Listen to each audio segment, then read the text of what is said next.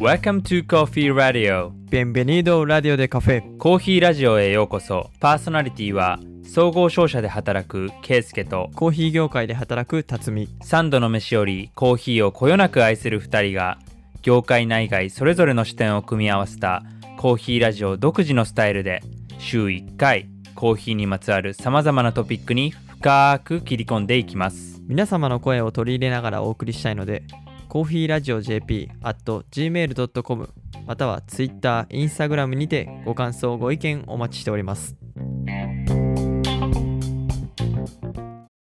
こんにちは、辰巳です。こんにちは、ケイスケです。今日のゲストは、札幌市内で高校に通う高校3年生で、シーオリジンというコーヒーも関連するユースブランドを立ち上げられ、そして自ら豆を焙煎して、その販売をオンラインでやったりしている、この若さなのにまあいろんなことにをやられている、藪内隼人くんをお迎えいたします。いやー、18歳。めちゃくちゃフレッシュで、こう昔の自分を見てるみたいと言いたいところなんですけど、もう、隼人くんの方が圧倒的に行動力も感性も豊かで、もうすごい尊敬しております。もちろん年齢的なところで、まだいろんな経験をしているわけではないんだけれども、それでもその一つ一つの経験をすごい大切にしていて、でそれから何を感じ取って、それに対して何をアウトプットしていくのかみたいなところも含めて、感性豊かにいろんなことを感じられていて、すごい学びも多かったよね。そうですね。純粋さっていうのも、あの、すごく感じられて、なんかね、話を聞いてて、勇気づけられました。熱量とかもすごいあるし、やっぱりなんか本質をついているというか、あ、確かにそうだよねっていうのをすごいうなずきながら聞いたエピソードでしたね。コーヒーラバーはもちろんのこと、コーヒーに関わる全ての人がいろんな刺激を得られる、さらにまあ気づきも得られることは間違いないエピソードになっていると思うので、ぜひ最後まで聞いてみてください。では本編行ってみましょう。こんにちは、隼人くん。本日よろしくお願いいたします。こんにちは。よろしくお願いします。まず最初に自己紹介の方からお願いしてもよろしいでしょうか？はい。えっと札幌の一律の高校に通ってる3年生で、うんと、昨年に東ティモールという国に留学していました。で、今、自分のコーヒーを中心としたユースブランド、シーオリジンというブランドを立ち上げています。藪内隼人と言います。今日はよろしくお願いします。よろしくお願いよろしくお願いしますい。や、今もえ、あの、制服ですか？学校の。あ、そうですも。しかして、学校帰りなのでそのまま。すいません、放課後に。いえいえ、全然です。学校の終わった放課後とかもコーヒーとか飲むんですか？そうですね。今日は、さっきエチオピアを2杯くらい飲んでました。2杯。結構夜も普通に朝入り飲むんですか？そうですね。僕、朝が弱くて、なので、あの、のコーヒー飲むのが大体夜なんですけど、基本的にはやっぱ朝入りが好きですね。でもやっぱ最近秋冬で寒くなってきたので、寒い時に飲む深入りめっちゃ美味しいなと思って、また深入りブームが来てます。あ、いいっすね。両方いける。ですね。両方。いや、なんか、札幌めっちゃ深入りが人気で、うん。すごい、昔、なんていうの、寒い炭鉱とかで働いてた人がいたから、その分深くて苦いコーヒーが愛好されてたみたいで、未だに根強く深入りが流行ってて。なので、ベースとしては深入り好きなんですけど、もうずっとスペシャルティに夢中なので、朝入りの虜なので今、どっちも大好きって感じですね。そうですよね。やっぱ札幌すごい喫茶店文化も根付いてますよね。そうですね。いや今日はちょっといろいろと聞きたいことが多いんですけど、はい。ちょっとわかりやすすく、あの、リスナーの方々にも、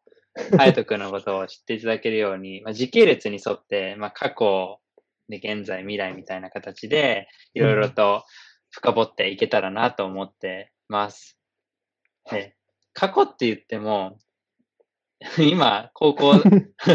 生高3で18歳ですね。18歳で過去だと、どうなんですかねこうコーヒーコーヒー歴って言って、過去だとどのくらい遡るんですか？あ、でも僕のコーヒーの原体験は、小5、小6くらいなんですけど、もうそれあの、5、6年前ってことですかね？そうですね。6年とか7年とかかな。前ですね。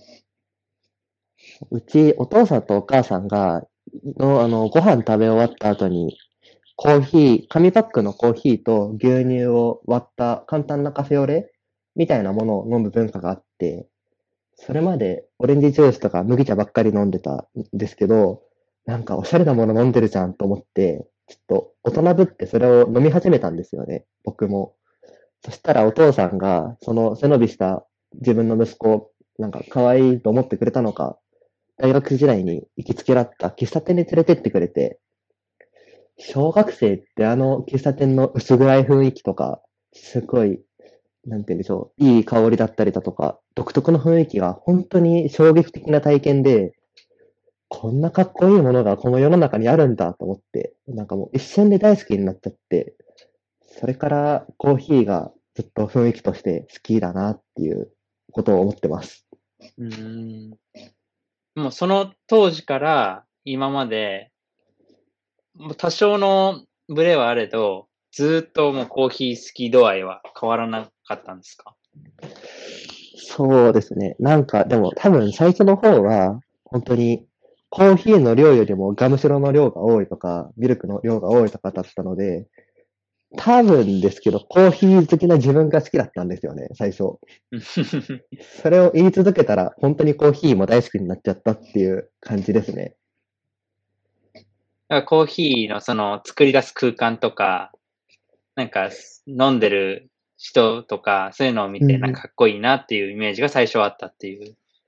そうですね。本当にそんな感じでした、最初はまあ。でも小学生とかだったら多分そのプロ野球選手に憧れるとか、なんか多分そういう感覚でコーヒー業界に憧れたみたいな感じなんですかね。憧れたコーヒーがそうですね。きっと、そうだと思います。今まで出会う大人とかよりも全然かっこいい空間だと思って、そこに憧れてたような気がしますね。そこからなんかさらにこうコーヒーが好きになるきっかけとか、そういうのはありましたか？はい。うんと、それ以降はコーヒー好きって言いながら、家でカフェオレ飲む頻度が増えたことだったり、あとは、うんと、朝読書が学校だったので、その時に読む本で、コーヒーってタイトルにあったら、わ、読もうと思って読むようになったりだとか、そのくらいの関心だったんですけど、で、その過程でバリスタっていう職業を知って、もうなんかめちゃくちゃかっこいいものがこの世の中にあるんだと思って、それから将来の夢のところにバリスタってよくバリスタのこと分かってなかったのに書いてたんですよねうん。そしたら、あの、住んでる市の子供の夢を応援するみたいな授業のやつで、たまたま僕のバリスタになりたいが引っかかってくれて、多分その時よくわかんないけどなりたいっていう思いが溢れてたっぽくて、で、実際にじゃあ本物のバリスタに合わせてやるよっていうことで、あの、うんと、東京の堀口コーヒーさんの、うんと、か弟子なのかな？にあたる札幌にある徳光コーヒーっていうスペシャルティーコーヒーの専門店のお店の社長さんに会わせていただいて、そこで、うんと、コーヒーについての座学であったり、うんと、焙煎してるところを見せてもらったり、一緒にラテアートをさせてもらったりという体験を中学2年生の時にさせてもらって、それから、うわ、コーヒーってこんなに奥が深いんだってことであったり、ラテアートって自分でもできるんだっていうワクワクだったり、あとは、なんかコーヒー生産地の動画とか見せてもらって、世界は広いなっていうことだったり、いろいろ知って、もうコーヒーへの好奇心がもうマックスになった瞬間でした、その時は。いいっすね。中学2年生か。僕はで、そのなんか、職業体験、近所のスーパーで、なんか品出し、中学2年の時ありましたね。それとはもう全然違う経験やなって。いや、でもなんか、なんだったんだろう、あれ。僕の住んでるところって、あの、クラーク博士が北海道から旅出た駅が近くにあって、なので、 Boys, be ambitious をすっごい大事にしてて、だからなんか、夢があれば、ちゃんと応援してあげるよっていう街なんですよね。めっちゃいいなので、わざわざ市役所の人が、あの、繋いでくれたり、車出してくれたりして、徳光コーヒーさん連れてってくれたので、うん、すごい恵まれてたなって思いますね。当時、コーヒーってつくタイトルの本を、とはい。りあえず読み漁ってたっていうふうにおっしゃってたんですけど、なんかとりわけこの本は印象に残っているというか、自分を当時形作ってたみたいな、そういう本ってあったんですか？あの、このミス、このミステリーがすごいにノミネートされてた、喫茶店タレーランの事件簿っていう本があって、それが、なんかコーヒートリビアを織り交ぜながらミステリーが展開されていくみたいな物語になってて、その中でベトナムコーヒーってものがあるってことだったり、ブルーマウンテンって実際こんな感じなんだっていうことを知ったりだとか、を知ってて、コーヒー奥が深いってなって、すごい、これは楽しいぞって気づいたのは、その本を読んだ時だったかなって気がします。うーん。え、辰巳くん知ってる？いやー、知らないですね。その漫画とかやったら、なんかちょっと見たことあるんですけど、その全く違うコーヒーに関する、でもその小説みたいな形ですよね。あ、あと、あれもでかいな。あの、妹がいるんですけど、妹が白熊カフェっていう漫画を持ってて読んでて、うん。それを見せてもらったら、すごいなんか、ちゃんと細かくマキネットの使い方が書いてあったり、うんコーヒーっていうのはこういうものなんだよっていうのを喫茶店監修のもと漫画にしてたりしてて、なんか、コーヒーってこんな感じなんだっていうのをすごい漫画を通して最初に知って、ワクワクしたなっていう原体験があります。いや、大きいですよね。いや、僕も大学時代なんですけど、なんか僕はコーヒーが飲めないって、あの、うんコーヒーハンターの川島さんが監修しているう本で、えー僕が近くで、あの、あった三田のダフニコーヒーさんっていうう有名な喫茶店屋さんがあるんですけど、まあそこに置いてあって、結構読んで、それで勉強してました。まあやっぱいいですよね、漫画とか本とか。で、それを経て、なんか収録前にお話ししてくれた、あの、ホームルームでこう、クラスのみんなにコーヒーを振る舞うとか、あれはどのくらいの時期なんですか？うんそうですね。まず、高校1年生になった頃に、僕らの時代からなのかわかんないですけど、合格発表したら、まず最初に、春から〇〇高校とかって感じで、入学前から人と人が SNS で知り合ってたんですよ。ええー、そんなのあるんですね、そう今。そうそうなんですよ。これは、え？辰巳僕は大君も知ってんの？学の時なんですけど、もう入学が決まった大学のなんかグループラインとかがあったりしてね、なんかこう、先に繋がって友達が作れるみたいな。これもね、ああ。いや、でも僕の頃もミクシーとかであったかもしれないあの。そういうのじゃないんで。はい、すいません。ちょっと続けて。あいやいや。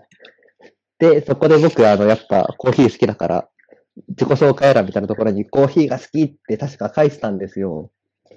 そしたら、僕の高校の1個上の先輩で、同じくコーヒー好きがいたらしくて、SNS 通して、どこのコーヒー屋さんが好きなのって聞いてくれて、ちょっとここはちゃんとバシッと答えなくちゃなと思って、堀口コーヒーが好きって答えたんですよ。なんか、混ぜて。そしたらなんか、相手もちゃんと、堀口知ってるやつが来たって反応してくれて、それからなんか仲良くなって、けど、僕もその時陸上部入ってて放課後忙しかったし、先輩も生徒会に入ってる方で忙しかったから、なかなか時間が取れない。どうしようとなって、だったら学校朝入れたらいいじゃんってなって、お互いに、うんと、コーヒー、例えばグラインダーだったり、あとドリッパーだったり、ポットだったりをそれぞれ分担して持ってきて、学校の近所に家がある友達に投稿する間近にお湯入れてきて、水筒に汲んできてってお願いして、熱いお湯持ってきてもらって、すごいな。で、あと、ちょっと高めのチョコレートとかをコンビニで買って、朝からコーヒーを飲んで、あ、美味しいねとか、これちょっと浅すぎるかもねとかっていう話をなんか、高校生で若早者ながら、だらだら喋って、周りの友達にもこれ美味しいんだよって押し付けたりしながら、そう、ホームルーム前のコーヒータイムをやっていました。いいですね。それが多分、高1の秋冬くらいかな、だったと思います。さすがにね、先生もこう、コーヒー飲んで美味しいねって言ってる、ね、生徒に、こう、それはダメだとか言えないじゃないですか。どう、どうなんですか？先生方のこう反応というか。うんとですね。さあ、あの、最初はホームルーム教室でずっとやってたんですけど、は途中でなんか、クラスの誰かから、コーヒーの匂いがあんまよく好きじゃないっていう提言があったらしくて、半年足らずで、あの、やめちゃったんですよ。けど、でもそれを見て面白がってくれる先生はいて、職員室に持ってったら、コーヒー一緒に飲んでくれる先生方ができて、で、あの、職員室だったらポットもあるので、熱々のお湯が使えるので、あの、家で朝一にコーヒー引いて、ジップロックに入れていって、昼休みになったら先生の職員室のテーブルの上でコーヒー入れて、みんなで飲んで美味しいねってお話をしていました。いや、その先生羨ましいな。いいコーヒーは、絶対だって教員室にいいコーヒーなんてないですよね。いや、多分、本当に、すごい、その時、なんだろう、ガテマラのナチュラルとウォッシュと飲み比べましょうとかって言って、僕持ってったから、めちゃくちゃいい体験だったと思いますね。なんか、僕も、うん、いいもの持ってってた気がする。うん いや、羨ましいな。え、そこから、で、東ティモールに行くことになるわけですよね。うん、でそこれが高校2年生の時。そうですね、氷の夏です。うん。それはどういう流れで行くことになったんですか？はい。うんと、まず、いくつか行こうって思ったきっかけがあって、一つは、その、僕の周りにコーヒー好きの10代が僕しかいないと思ったんですけど、さっきほど言ったように、高校の先輩でもコーヒー好きがいて、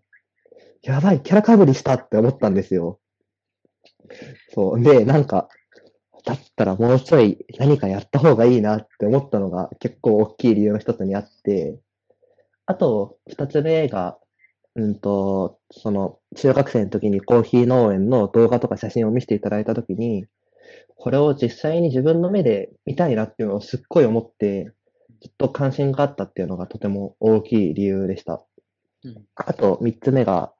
うんと、僕が住んでる札幌の高校生で何人か留学とかしたような友人ができて、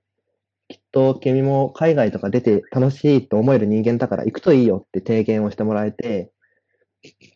で、うんと、留学制度、文部科学省がやってる奨学金制度で、あんま勉強とかにとらわれない留学できるのがあるからやってみたらってお勧めしてもらえて、まあ、応募するだけだったらただだしなと思って、作ろうと思って書類とかを作り始めて、応募したのがきっかけでした。うん飛び立てジャパンっていう制度ね。そうです。いや、いい制度ですよね。いや、本当にありがたいですね。それで3ヶ月間、はい東ティモールにことになるんですよね。はい、そうです。で、東ティモール、いや、なんかもうこれだけでもう1時間ぐらい話せちゃうんじゃないかなっていうぐらい感じなんですけど、はい。実際どういうことを、まあなんかミッションというものがこう明確にあったかわからないんですけど、うんうんなんかそういうな何をする形で東ティモールに行ったんですか？はい。うんと、東ティモールでは、その、やっぱ一番の目的はコーヒーの生産を10代のうちに、10代の感性のうちにちゃんと自分の中に得ておきたいなっていうのがあって、で、うんと、あとは、その東ティモールを紹介してくださった方の計らいで、僕行ったのが7月から10月だったんですけど、その間って収穫期が始まって、あと出港までの過程を全部味わえる3ヶ月間なんですよ。だからコーヒーがどのように収穫されて、どのような加工を得て港に運ばれていくのかを一通り、あの、見せていただいたり、一緒に体験させていただくっていうのを、うんと、収穫と、あと貿易の中継ぎを行う団体へのインターンシップっていう形で行わせてもらっていました。すごいですね。生産だけじゃなくて貿易まで、結構もう産地でしかできないような部分まで見れる機会で。そうですね。うん。いや、そこ誰もが羨ましいから3ヶ月間ですよね。消費国の立場からすると。いや、なんか、めちゃくちゃいい経験をしたなと思います。もう、あの、それについて書かれている、あの、当時の、多分行かれていたインターンシップ先のおサイトでブログも書かれていて、まあうん拝見したんですけど、ありがとうございます。まあ、いろいろ本当に経験されているんですが、現地の中でも、なんか現地で、こう、一番印象に残っていることっはい。て何ですか、うーん、なんか、すごい現地に行って思ったのは、コーヒーってすごい、自分たちが思ってるよりもちゃんと植物っていうか、生産物なんだなっていうのはあっち行ってとても実感して、農園全体がちゃんと、なんて言うんでしょう、果実の甘酸っぱい香りに包まれている感じであったりだとか、あとは、コーヒーの作り方が少しその過程によって工夫があるだけで、近くの農園なのに全く味が違うことだったりだとか、あとはアフリカンベッドでコーヒー豆を乾かしてる時の人たちがめっちゃニコニコしてるところを見たら、そこのコーヒーがもうなんか今までの何十倍も美味しく感じられちゃうところとか、なんかコーヒーってちゃんと生きてる人が作ってるし、植物だしっていうのを、なんか自分たちは知ってるけど見落としてたなっていうのをすごい痛感しました。ブログで書かれていた、読めばわかるけど、その経験しないと実感できないことというか、表現されていて、なんか本当にその通りのものなんだな、今喋ってくれたことが。だからなんか本当に言うのって簡単で、なんかダイレクトトレードで、こういうふうな生産者がこういうふうなことをしていてとか、うんそれって真心込めて作られたものなんだよっていうふうに説明されても、やっぱり一定見て感じるのとは全然違う。うん、そうですね。いや、それをこう、その高校の時に体験できるっていうのはすごい素晴らしいですよね。いや、なんか、やっぱり、そういったところに行ったからこそ、僕が言えることだったり、なんか、というか、やっぱ言うべきものっていうのはあるんだろうなとかっていうのもすごい感じたし、その、トレーサビリティじゃないですけど、作ってる人たちがあんなになんかちゃんと愛を込めてるっていうことを、もっとみんな知った方が、コーヒーって絶対主観的なものだから、美味しく感じれるんだろうなっていうのは感じて、やっぱそこら辺を僕は伝えたいなっていうのは、言ったことで思いました。逆に一方で3ヶ月間で、はい。こう、現地の様子を見て、あ、こういう厳しい現実があるんだなって実感したところとかってありました？うん、やっぱりそ、うんと、一番感じたのは、ちょっと大きい問題ではあるんですけど、教育っていうのがすごい大切なんだなっていうので感じて、それは例えば、今ちょっと古くなって生産量が減ってしまっているコーヒーの木を、新しいのに植え替えるべきだっていう提言をしたとしても、そしたら来年の生産量減っちゃうじゃん。何言ってんのって言われちゃってて、将来的な、長期的な見通しを立てるような、なんでしょう、考えをやっぱりできないんだなっていうのを感じて、でもそれって誰かが悪いわけじゃなくて、やっぱ単純に機械や環境の問題なんだなと思って、やっぱそういった状態なのに、フェアトレード認証だとかって話してるのはちょっと、システムが先に歩きすぎてるんだなっていうのを感じて、やっぱそこは一つ一つ真摯に向き合っていくべきなんだなとかっていうのはすごいあっちに行って痛感しました。現場の声ですね。まさに生産地に行ったからこそわわかるというか。なんかそうですね、すごい。いや、それこそ僕の行ってた団体の方が、インドネシアで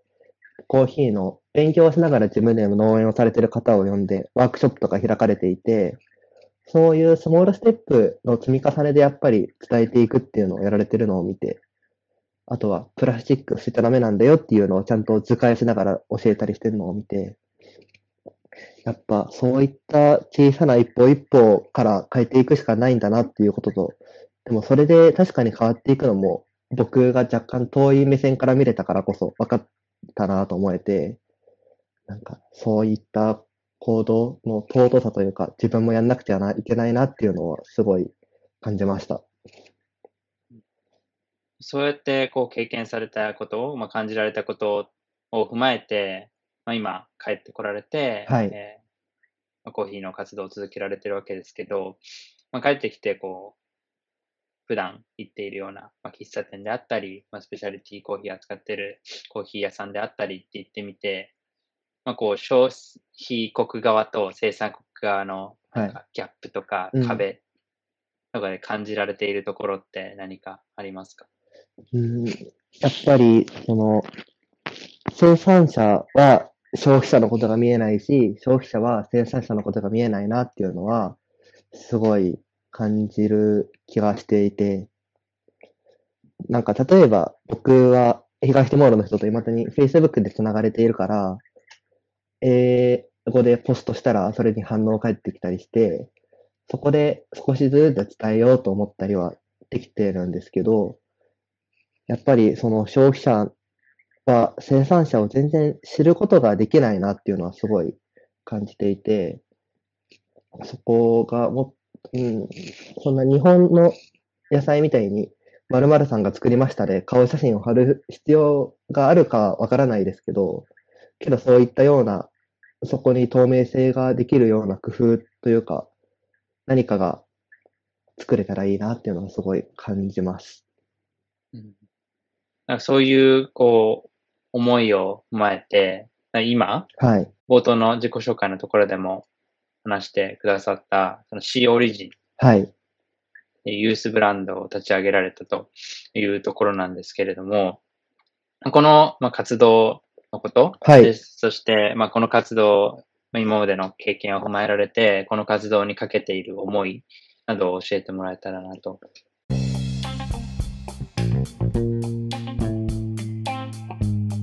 Thank you for listening. This is Coffee Radio. See you next week.